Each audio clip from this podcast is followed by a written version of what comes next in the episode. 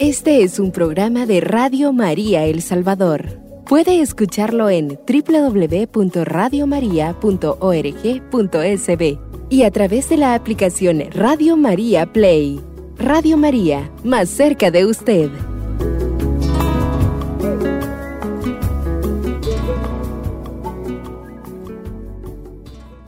Muy bienvenidos, queridos Radio Escucha de Radio María una vez más a este programa Verdad de la Vida de Santos.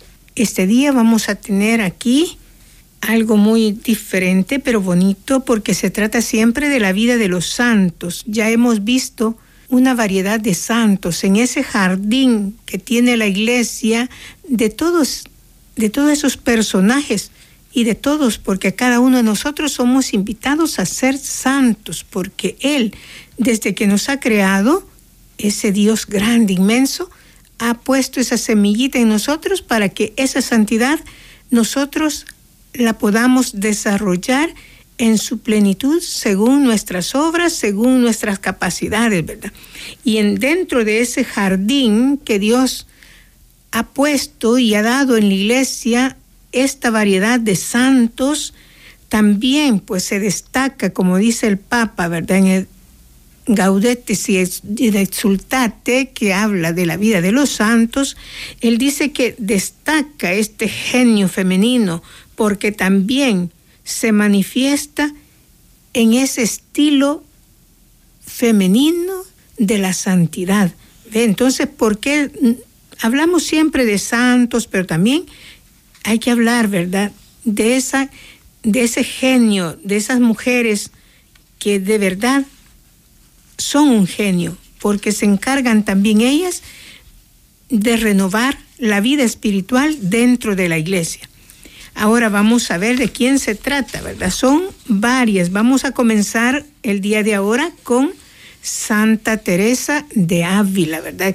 Claro que somos devotos de ella. Hace poco hemos celebrado su fiesta. ¿Cuántos somos devotos de Santa Teresa? De Jesús, ¿verdad? Conocida como Santa Teresa de Ávila o como Santa Teresa la Grande. Una gran mujer que en su tiempo supo ver y seguir el corazón para poder hacer de una iglesia diferente, sobre todo en ese cambio radical de lo que fueron o de lo que son los monasterios, ¿verdad? De vida contemplativa. Entonces vamos a iniciar escuchando un poco de la historia de ella, ¿verdad? Como siempre lo hacemos. Santa Teresa nace en Ávila el 28 de marzo de 1515 y muere en octubre del 1582.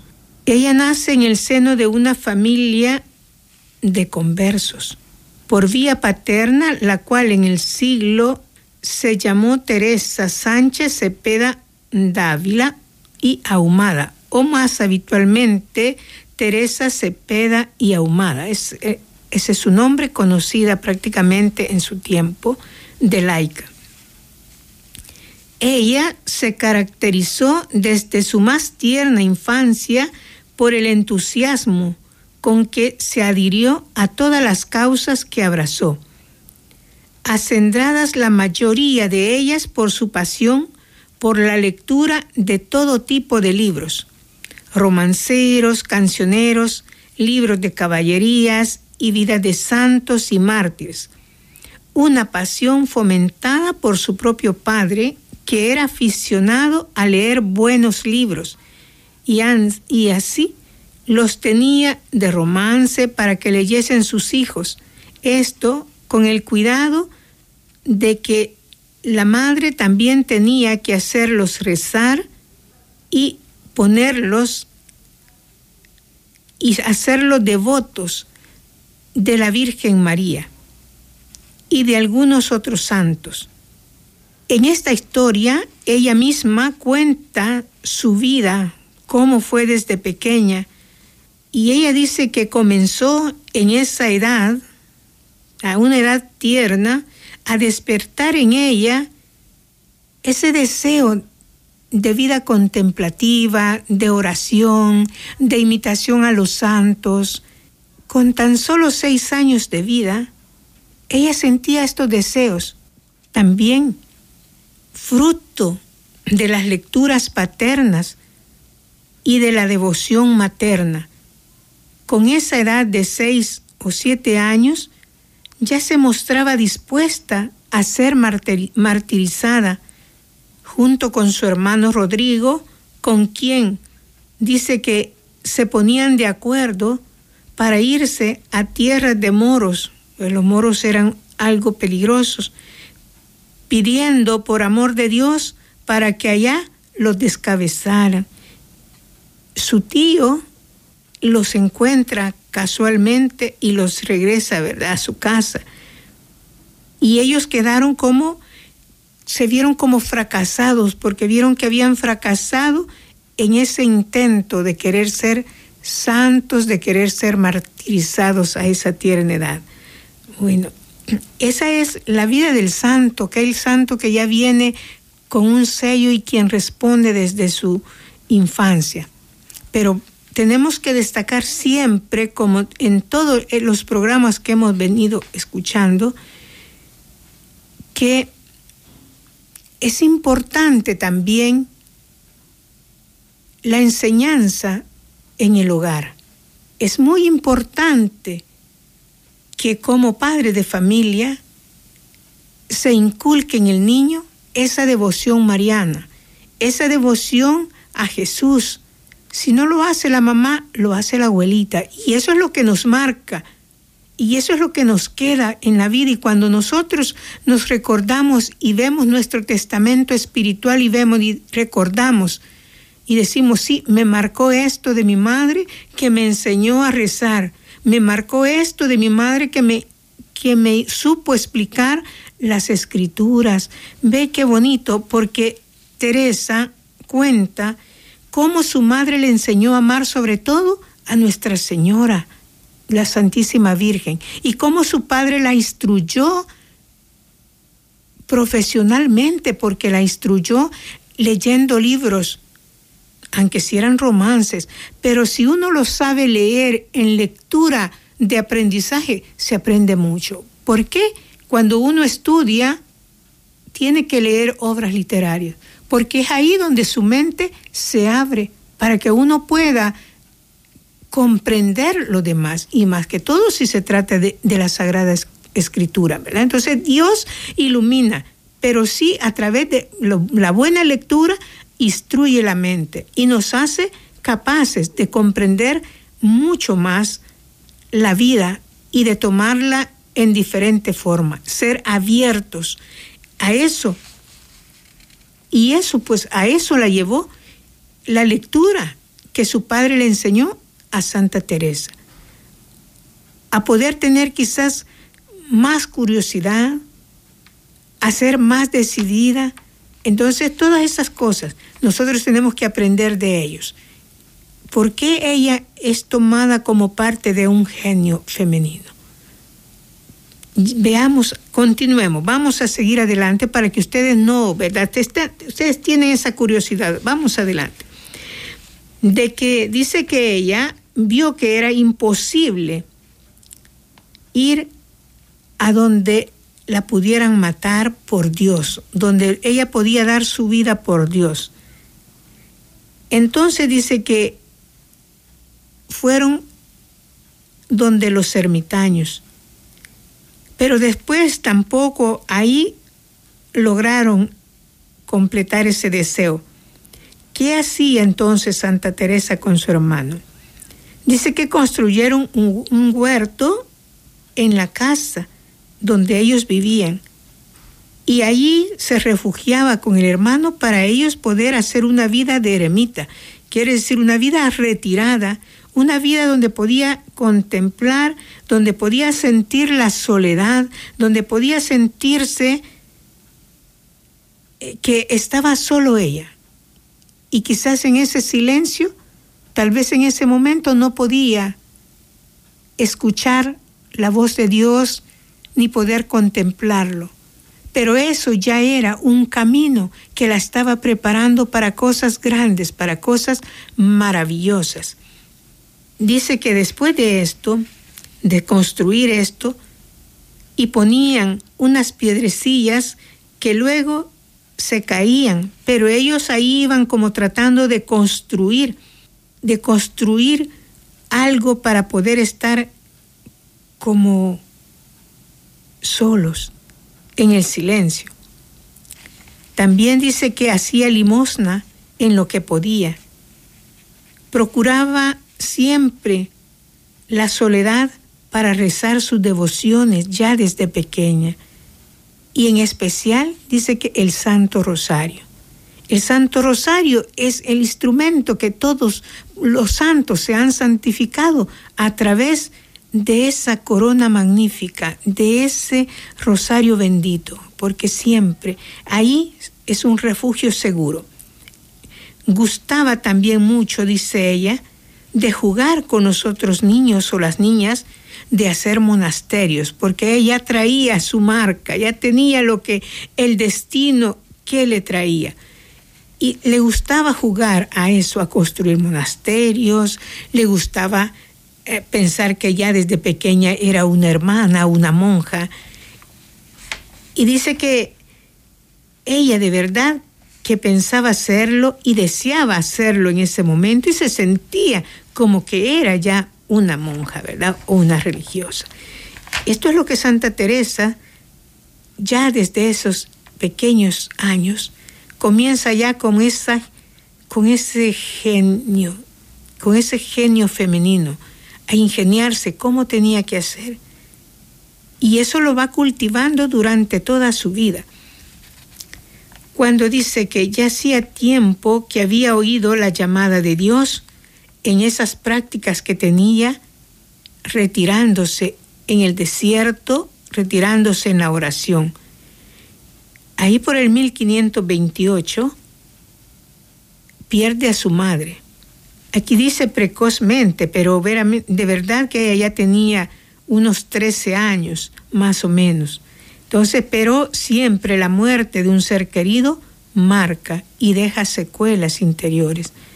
Entonces dice que ella entonces se interesa profundamente por los asuntos espirituales, hasta el punto que su padre en 1531 pide el ingreso de Santa Teresa al convento de Santa María de Gracia en Águila en Ávila, perdón, con todo su vocación, pero no era exactamente la de ser una monja de clausura.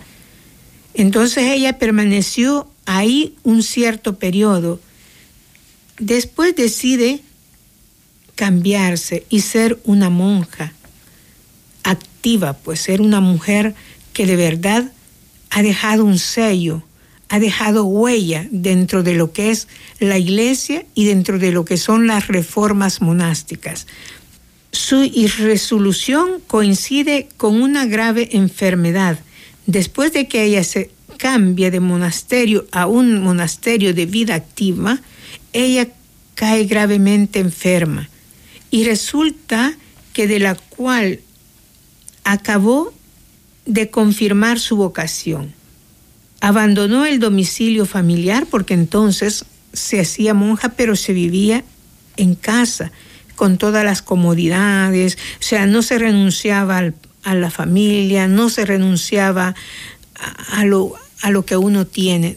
Todavía podía tener sus bienes, todo, pero desde eso que ella marca esa enfermedad, la marca para hacer el cambio, para ver algo diferente de lo que Dios le tenía programado en la vida. Entonces dice que con esta enfermedad ella deja por completo su casa y entra al convento de la Encarnación de Ávila, donde profesó el 3 de noviembre de 1542. Ahí nuevamente vuelve a sufrir recaídas en sus enfermedades, de las que acabó de sanarse definitivamente en 1539. Ella dice que debe la sanación de su enfermedad a la intercesión de San José, porque no tenía ni claro qué cosa era su enfermedad, porque a veces tenía convulsiones, a veces tenía crisis, a veces parecía epiléptica y más adelante los éxtasis y los arrobamientos no serían más que la manifestación de secuelas de este episodio en los dos lóbulos temporales. De este periodo ella sacó muchos frutos. Aprendió a confiar limitadamente en Dios y aprendió el método de oración llamado de recogimiento. Hasta entonces no se conocía este método de oración. A partir de la lectura del tercer abecedario espiritual franciscano, el cual se le ofrece Francisco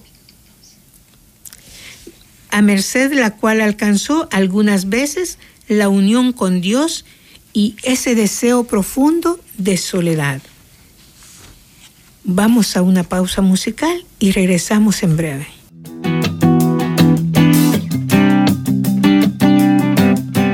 Radio María El Salvador, el podcast, cada vez más cerca de ti.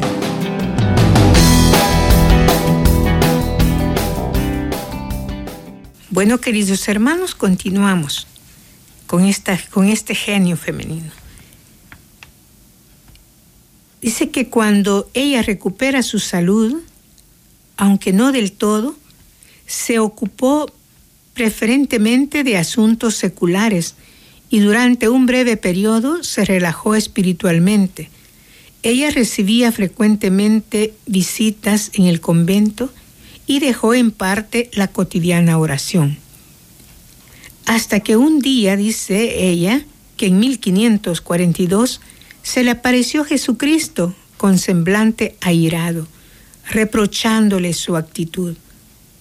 Un año antes, en 1541, había fallecido su padre, cuya pérdida consoló parcialmente con la lectura de las confesiones de San Agustín.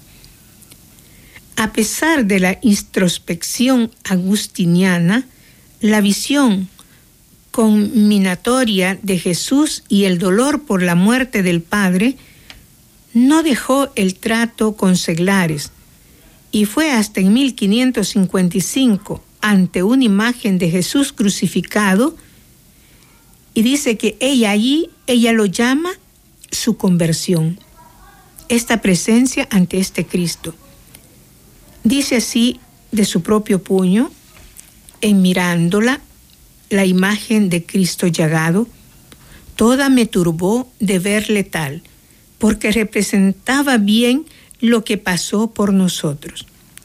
Fue tanto lo que sentí de lo mal que había agradecido aquellas llagas, que el corazón me parece se me impartía, y arrojéme, cabe, él, con grandísimo derramamiento de lágrimas, suplicándole me fortaleciese, ya de una vez para no ofenderle.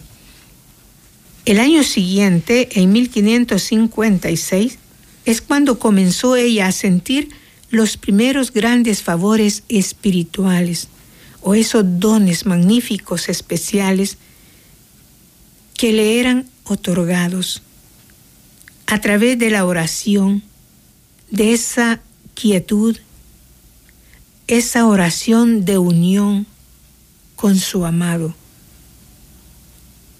En 1557 oye las primeras palabras sobrenaturales. En 1559 a 1560, las visiones imaginarias o intelectuales, los primeros arrobamientos y éxtasis. En realidad, esto tuvo un primer acto y la visión del infierno. Ella tomó por confesor a Baltasar Álvarez, que dirigió su conciencia durante unos seis años. Y entre aquellos favores dice, se contó la visión de Jesús resucitado. Movida por esta visión, hizo voto en 1560 de aspirar siempre a lo más perfecto, que acabaría concretándose en la labor fundadora. San Pedro de Alcántara aprobó su espíritu y San Luis Beltrán la animó a llevar adelante su proyecto, concebido hacia dicho año, de reformar la Orden del Carmen, adoptando la regla primitiva, desprendimiento y contemplación. Para dar cabida a la actividad apostólica, su propósito último era restaurar la antigua observancia de la regla del Carmelo, mitigada en 1432 por el Papa Eugenio IV, tomando como modelo la reforma franciscana de Cisneros. Planeó, dice, planeó ella, la autora de esa orden, basada en la práctica de la oración y del ayuno en no poseer rentas ni propiedades, ni en común ni particularmente, en guardar silencio y descalzarse. De ahí el nombre de Carmelita Descalza. Quindi Teresa se descalza el 13 de julio del 1563. Sustituirá los zapatos que usaba en la encarnación por unas alpargatas de cáñamo. La imitarán las demás religiosas y los carmelitas varones que se conocerán como los descalzos, para distinguirse de los que se siguen rigiendo por la regla mitigada. Con ella y con San Juan de la Cruz, que se incorporó a la Reforma en 1567, alcanza la espiritualidad carmelitana su cima, afectando la reforma tanto, tanto a las monjas como a los frailes. En realidad, era el espíritu de pobreza el que caracteriza toda su labor fundadora. En 1575, por ejemplo, llega ella a fundar Sevilla con una sola blanca. ¿Por qué una sola blanca? Nos había sobrado del gasto del camino sin traer otra cosa ninguna, sino que la traíamos, lo traía solamente el vestido.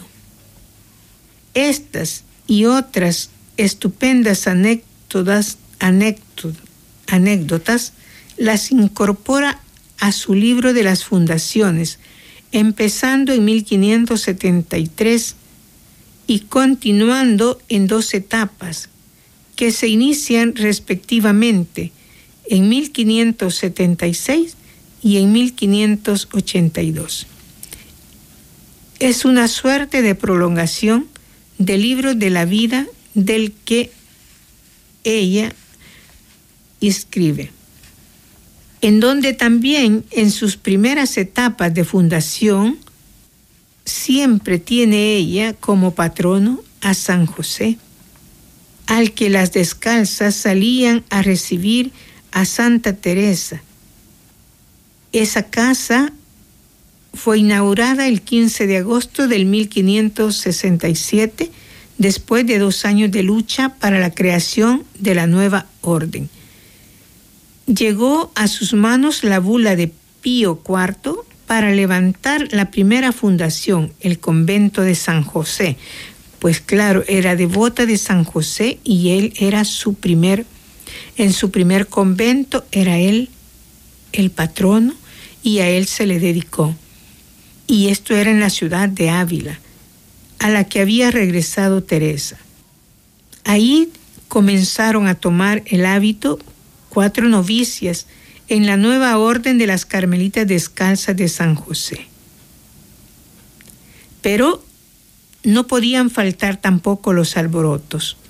No podía, ¿verdad? Ese desorden que forzaba a que la santa regresara al convento de la Encarnación, porque para ellos eso era un escándalo, una reforma que no comprendían. Vivió Teresa cuatro años en el convento de San José con gran austeridad. Las religiosas adictas a la reforma de Teresa dormían sobre un jerjón de paja, llevaban sandalias de cuero o madera, consagraban ocho meses del año a los rigores del ayuno y se abstenían por completo de comer carne. Teresa no quiso para ella ningún privilegio. Al contrario, siguió confundida con las demás religiosas, no pocos años. Conseguir esta primera fundación y extenderla después en toda España le supuso grandes luchas con los superiores de su orden y consultas a confesores y teólogos que en su mayoría no siempre comprendían su espíritu. Y esto sucede siempre en la vida de los santos. No siempre son comprendidas. Siempre tiene que haber algo negativo, algo que los superiores o algo, ya sea el Papa, los obispos, que deben aprofundizar en la vida de esta persona que tiene estos aspectos de santidad. Con todo y la, la autorización de su superior general del Carmelo, ella se firmó en Ávila el 27 de abril del 1567. Por ella autorizaba a Teresa a fundar conventos femeninos donde las religiosas se comprometían a vivir según la regla primitiva del Carmelo. Las, las sucesivas fundaciones fueron sembrando de conventos reformados por todas partes, pero siguiendo todas un orden y siguiendo siempre con la antigua norma. O sea, una, llevar una vida muy austera, muy estricta en lo que es la observancia de los consejos evangélicos, sobre todo en la pobreza. En, también cómo pues mantener su cuerpo alejado de todo placer. Entonces ayunaban, hacían penitencia, dice, ocho meses al año. Entonces era casi siempre. Y por eso pues a Santa Teresa el Papa la llama pues que es parte de este genio de mujeres, porque no es solo ella, hay muchas, ¿verdad? Pero vamos a tener algunas cuatro de qué hablar y ven qué bonito, pues tenemos siempre santas de la vida religiosa, pero vamos a traer también santas laicas para que ustedes vean que no solamente hablamos de ellas, pues mi pasión son ellas porque soy religiosa. Entonces, siempre me he sentido bien atraída y me ha gustado siempre. Yo siempre he admirado a esta mujer porque ha sido una mujer grande, ha tenido ese coraje de desafiar, ¿verdad?, a sus superiores, de, ir al quizás en contracorriente de eso, pero siempre con el auxilio de Dios. Porque todo lo que Dios quiere que una criatura aquí en la tierra lo haga, Él pone los medios, pone todo y la ayuda. Entonces quiere decir que todo lo que se mantiene hasta el día de hoy, después de, de tantos siglos, es una obra de Dios, una inmensa obra de Dios porque hasta la actualidad existen órdenes de hermanas y muchas carmelitas de diferentes órdenes, de diferentes tipos, con la misma espiritualidad de Santa Teresa. Entonces, ven qué lindo cómo Dios llama y cómo, cómo es esta variedad de santidad, ¿verdad? Todo diferente, todo en un contexto variado, como en un jardín. Sí. Bueno, entonces vamos nuevamente a una pausa musical y regresamos en breve.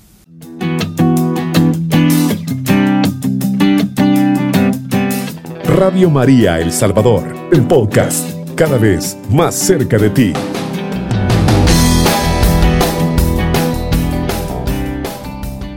Bueno, continuamos. Bueno, ya hemos visto, ¿verdad?, cómo esta santa tuvo una gran capacidad, un gran don de hacer una reforma espiritual, no solo dentro de su orden religiosa, sino a nivel de toda la iglesia, al punto que cuando ella, después que muere, a los 30 años de muerta, ya es canonizada, es beatificada en el 1614 y canonizada en el 1622 y nombrada doctora de la Iglesia en 1970 por Pablo VI. Mire, ¿por qué doctora de la Iglesia? Porque sus reformas y sus escritos son muy ricos, muy llenos de sabiduría, su espiritualidad sigue siendo actual. Pues, si ustedes, queridos hermanos, tienen la oportunidad de leer un libro o la vida de Santa Teresa, sus obras, pueden hacerlo. Esta es una gran mujer. Ella es una gran maestra de la vida espiritual. Con razón el Papa, pues la toma como ejemplo en este, en este grupo, ¿verdad?, de genio femenina, porque se necesita tener ser un genio para poder hacer, para poder, porque, bueno, leer toda su historia es completamente, nos llevamos mucho tiempo. Hemos dado así, ¿verdad? En breve, un poquito de lo que es su vida, porque después de tantas fundaciones que hizo, más de 15 en todo lo que ella vivió, eh, su enfermedad casi nunca la dejó, ella siempre estuvo mal, y siempre a través de ese esfuerzo, con sacrificio y todo, ella iba, no importaba sus dolores, no le importaba cómo se sentía, pero ella luchó, luchó para que esto se diera, porque no se podía vivir así, ¿verdad? Diciendo, bueno, somos religiosas, somos... Mm, de vida contemplativa, pero podemos hacer, no podemos observar los votos como de pobreza, hay que tener bienes, entonces se, podía tener, entonces, pero ella dice, no, no podemos, ¿verdad? Si somos religiosos, tenemos que dejar todo, tenemos que despojarnos, y allí entran las primeras reformas de lo que es la vida de monasterio y la vida religiosa porque entra más, como dice, esa contemplación, ese recogimiento, e, ese deseo de soledad, porque son momentos en la vida, aunque si no somos religiosos, aunque si no pertenecemos a una orden o aún no somos consagrados, somos laicos, vivimos nuestra vida cotidiana, pero si tenemos ese deseo de poder estar un momento a solas con Dios, ahí en el trabajo, a veces en un minuto, y dejar que el Espíritu Santo guíe la mente para poder hacer un proyecto, un proyecto en el cual tú necesites iluminarte del Espíritu Santo. Por eso los santos nos indican cómo podemos nosotros alcanzar esa calidad de la vida en cada uno de nosotros, esa calidad de vida y eso es lo que nos hace llevar a ser santos a cada uno de nosotros, porque quizás cuántos laicos santos, cuántos santos ahí profesionales, ¿verdad? Que siempre están pidiendo la iluminación a Dios, que tal vez en un momento se retiran para pedir la sabiduría, para poder hacer lo que es la voluntad de Dios. ¿Cuántas madres en los hogares, verdad? Para poder guiar a sus hijos para poder continuar ese proyecto de Dios que es la familia y poder tener a esos hijos siempre ahí de la mano con Dios. Se necesita siempre tener el ejemplo de estos santos. No puede decir, no, yo no tengo que ser religiosa para hacer una vida de contemplación. No, no hay necesidad. También ahí puedes ser tú una madre de familia, puedes también ser un genio, un genio femenino, que te las ingenies allí en tu hogar, como estás, ahí en tu trabajo, en tus labores domésticos, en esos trabajos que tienes, quizás echando las tortillas, haciendo esa comidita, ¿verdad? Rica para sus hijos. Entonces ahí tú te puedes santificar ahí, haciendo todo por amor y para bien de tus hijos, para bien de los que están a tu lado.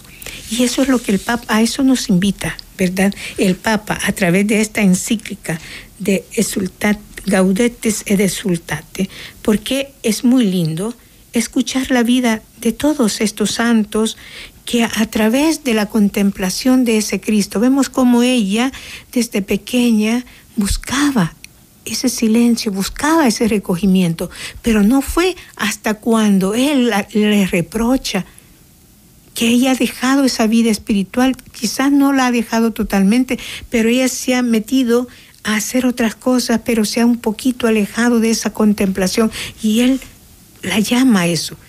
Y ella dice, bueno, poco he valorado lo que tú has hecho por mí, poco he valorado que tú has dado por mí la vida, te has entregado por mí y yo al verte ahí llagado, se me rompe el corazón. Entonces, como ella dice también en otras frases que ella tiene, dice que no, no la mueve ni el cielo tan amado, ni el, ni el, infierno tan temido, sino que la, la, mueve solo el amor de Dios. Eso es lo que a ella la movía a hacer todas las cosas. Miren qué lindo. Una santa de verdad estupenda que se podía hablar mucho, podíamos hablar tantos días de ella. Pero bueno, se trata de que nosotros aprendamos un poquito cada día de estos santos sobre todo de esto, porque aprendamos también a nosotros como mujeres a ser genios, ¿verdad? A ingeniarnos, cómo llevar nuestra vida cotidiana, cómo llevar esa vida de unión con Dios. A eso nos invita. A eso no, para eso nosotros estamos atentos, ¿verdad? A escuchar este programa, para aprender de ellos, para ver que sí se puede. Hay santas que han sido esposas, han sido madres, han llevado toda una vida así y han llegado a ser grandes santas como mi Santa Virginia. Entonces, eso es lo que nosotros tenemos que procurar, alcanzar una calidad de vida que nos lleve a tener una calidad de vida en santidad en mi hogar, en mi vida espiritual y en mi vida cotidiana. Y a eso también pues nos invita el Papa, ¿verdad? A través de esta exhortación apostólica que dice pues que sí, han sido mujeres que en la época pues se han destacado, ¿verdad? Y todavía tal vez cuántas mujeres en esta época en la que estamos se destacarán, están siendo destacadas ahorita en su en su hacer y después pues dentro de unos años las vamos a tener como ejemplos, ¿verdad? También quizás usted que me escucha como madre de familia puede llegar a ser una gran santa. Y es el Espíritu Santo el que suscita esta clase de santas, cuya fascinación nos provoca hacer nuevos dinamismos. Es el Espíritu Santo que va suscitando espiritualmente y necesita también, son importantes estos instrumentos para la reforma de la iglesia, porque la iglesia cada día tiene que irse transformando, reformando, no quedarse con aquellas antiguas reglas, con aquellos antiguos ritos, sino que siempre va modernizándose, siempre va reformándose, porque a medida que el tiempo va, el tiempo va avanzando, así la iglesia va teniendo sus cambios, teniendo sus frutos, teniendo, y, y surgen nuevos santos, surge todo eso para gloria de Dios. Y a esto pues nos invita el Señor que nosotros estemos atentos, ¿verdad? A escuchar la voz de Dios, cómo Él nos invita, ese deseo que pone en tu corazón, que lo pone solo el Espíritu Santo, ese deseo de contemplación, de estar un minuto a solas con Él. No hay necesidad de estar un día enojado, eso, estar enojado es una cosa, estar en silencio es otra, porque silencio significa contemplar a Dios. Estar enojado, eso es otra cosa. Entonces a eso los invita ahora el Señor, a imitar a estos genios. Mujeres, ánimo. También nosotros podemos ser ese genio que Dios quiere que seamos. Adelante. Este es un programa de Radio María El Salvador. Puede escucharlo en www.radiomaria.org.sb y a través de la aplicación Radio María Play. Radio María, más cerca de usted.